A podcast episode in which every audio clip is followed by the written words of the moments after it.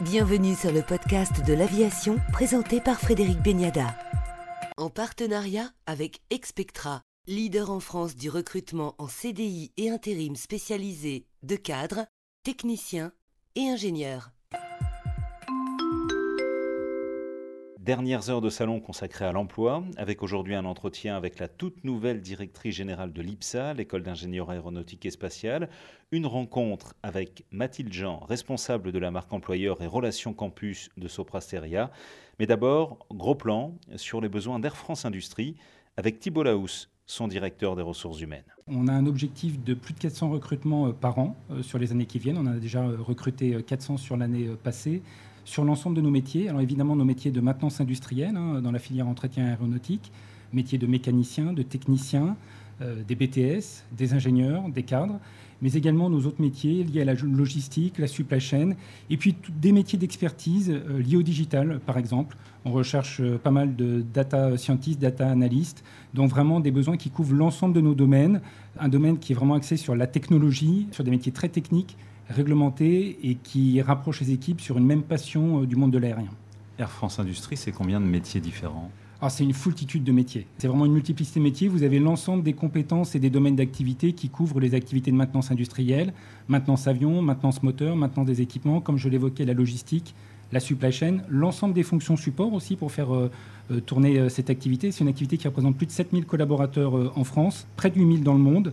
Et vous avez donc une volumétrie, une diversité de métiers qui est extrêmement variée. Les plus gros besoins se situent où?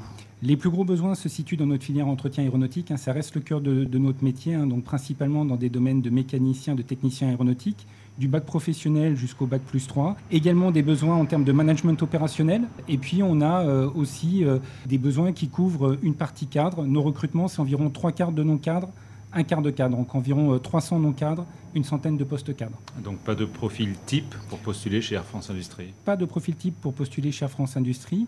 Évidemment, euh, les formations euh, initiales en maintenance aéronautique seront euh, prisées chez nous, mais il ne faut pas se limiter dans la volonté de postuler au sein d'Air France Industrie, puisque ce qu'on cherche, c'est tous les talents. L'ensemble des talents qui ont envie d'exprimer leur domaine d'activité dans notre monde de maintenance aéronautique, qui partagent cette passion du monde aéronautique, seront les bienvenus, euh, seront étudiés. On cherche aussi à diversifier nos recrutements avec des profils féminins. C'est un de nos enjeux aussi euh, pour l'avenir. Et on travaille aujourd'hui vraiment sur la diversification de nos sourcings pour ne pas avoir une idée préconçue des profils qu'on va recruter, mais vraiment aller chercher l'ensemble des talents et ensuite voir en termes de parcours professionnel comment on va les amener progressivement à s'initier à nos métiers pour ensuite avoir euh, une carrière qui sera développante, épanouissante pour celles et ceux qui vont nous rejoindre, et là aussi avec un genre du possible qui est extrêmement vaste. Que représente Air France Industrie en termes d'effectifs aujourd'hui? Alors Air France Industrie, c'est près de 8000 personnes dans le monde, un peu plus de 7000 euh, en France, principalement basées euh, sur le bassin euh, parisien, hein, Orly et Roissy. Et quand vous intégrez Air France Industrie, vous intégrez un environnement où vous allez pouvoir développer vos compétences, être formé, être formé à la diversité de nos métiers, mais aussi avoir des passerelles professionnelles qui vont vous permettre de découvrir les autres métiers d'Air France, en dehors de la maintenance euh, industrielle, et qui pourront même vous amener, euh, le cas échéant, à travailler à l'étranger, y compris au sein de la maintenance industrielle, puisque nous avons des équipes euh, de maintenance qui travaillent en bout de ligne dans nos escales pour assurer la maintenance de nos avions avant qu'ils fassent leur retour vers la France. Donc on a vraiment une diversité de parcours et d'opportunités qui sont extrêmement, extrêmement riches et extrêmement variées. Donc des carrières évolutives des carrières extrêmement évolutives. Je vous prends un exemple. Aujourd'hui, nos besoins cadres, 40% de nos besoins cadres euh, sont pourvus via la promotion interne. C'est vraiment une des spécificités d'Air France et d'Air France Industrie en particulier. C'est une de nos fiertés par rapport euh, à d'autres environnements industriels. On veille à ce que le développement de nos compétences, de nos équipes, les amène euh, à pouvoir vraiment exprimer tout leur potentiel. Et s'ils le souhaitent, si c'est leur volonté, on peut les amener jusqu'à des postes à haute responsabilité, y compris des postes cadres. Pour postuler, rendez-vous directement sur le site emploi Air France, recrutement.airfrance.fr. Air France Industrie qui mise également sur l'alternance avec un besoin de 200 à 350 contrats d'alternance d'ici septembre prochain. Et si la high-tech vous passionne, le groupe Soprasteria, leader européen dans l'édition de logiciels, des services numériques, de la cybersécurité ou encore des activités de conseil, ouvre ses portes, comme l'explique Mathilde Jean, responsable de la marque employeur et des relations campus de Soprasteria. Alors Soprasteria recrute Oui. Dans quel domaine et chez qui? Voilà, dans quelle entité du groupe? Oui, alors Soprasteria recrute pour bah, toutes nos entités.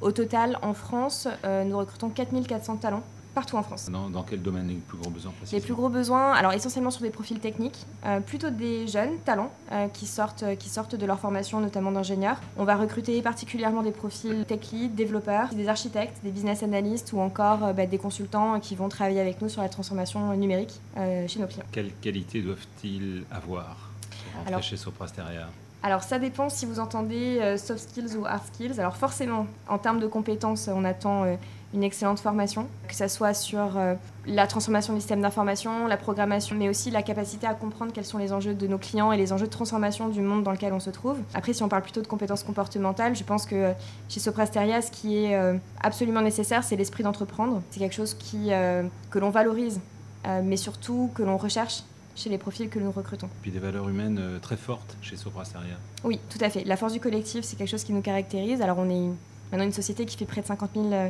50 000 collaborateurs partout dans le monde, donc euh, nous sommes un grand groupe. Mais euh, l'esprit du collectif, le fonctionnement en mode projet, le fait qu'on ait des, des sujets aussi qui nous rassemblent au-delà des projets sur lesquels interviennent euh, nos, nos- collaborateurs. Comme là, récemment, par exemple, on a organisé un, clean-up day partout dans le monde où les collaborateurs se sont mobilisés pour justement bah, contribuer à leur échelle à réduire les déchets à proximité de nos locaux. C'est des bénévoles et, euh, et c'est organisé euh, vraiment euh, grâce à la force du collectif de Soprasteria.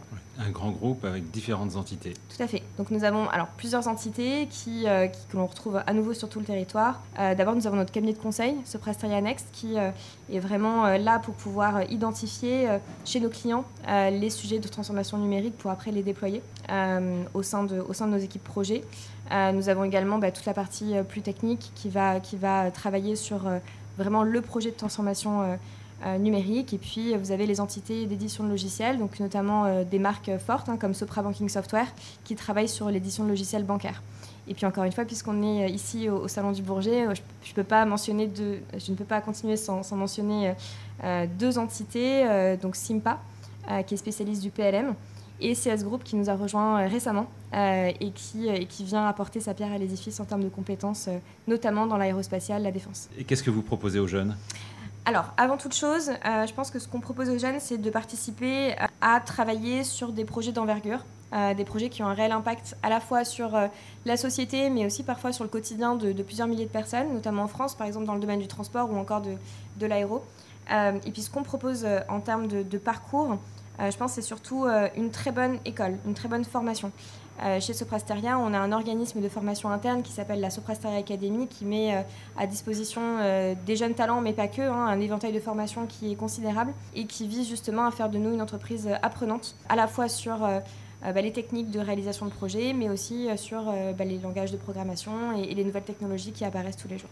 Bonjour Frédéric Anne-Ségolène Abscheid, je suis la directrice générale de l'IPSA. Du côté des écoles, à présent, l'IPSA publie son observatoire des métiers et sans surprise, la crise du Covid est bien loin derrière nous. Alors, lancement de l'Observatoire des métiers, qui dit quoi cette année? Alors cette année, euh, il dit euh, d'abord un, un regain dans le recrutement dans tout l'aéronautique et l'espacial, euh, regain qui se confirme en fait euh, partout sur le salon euh, du Bourget. Pas une entreprise qui ne recrute pas aujourd'hui. Alors, dans quel métier on recrute? Dans tous les métiers?